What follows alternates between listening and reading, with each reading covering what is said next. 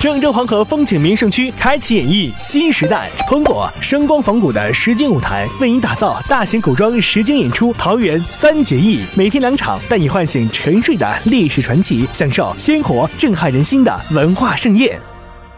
浙江大学人工智能本科专业将于今年开始招生，此专业的培养方案已制定完毕，学生将在今年九月入学。目前，上海交通大学、同济大学、南京大学、浙江大学等三十五所高校获首批建设人工智能本科专业的资格。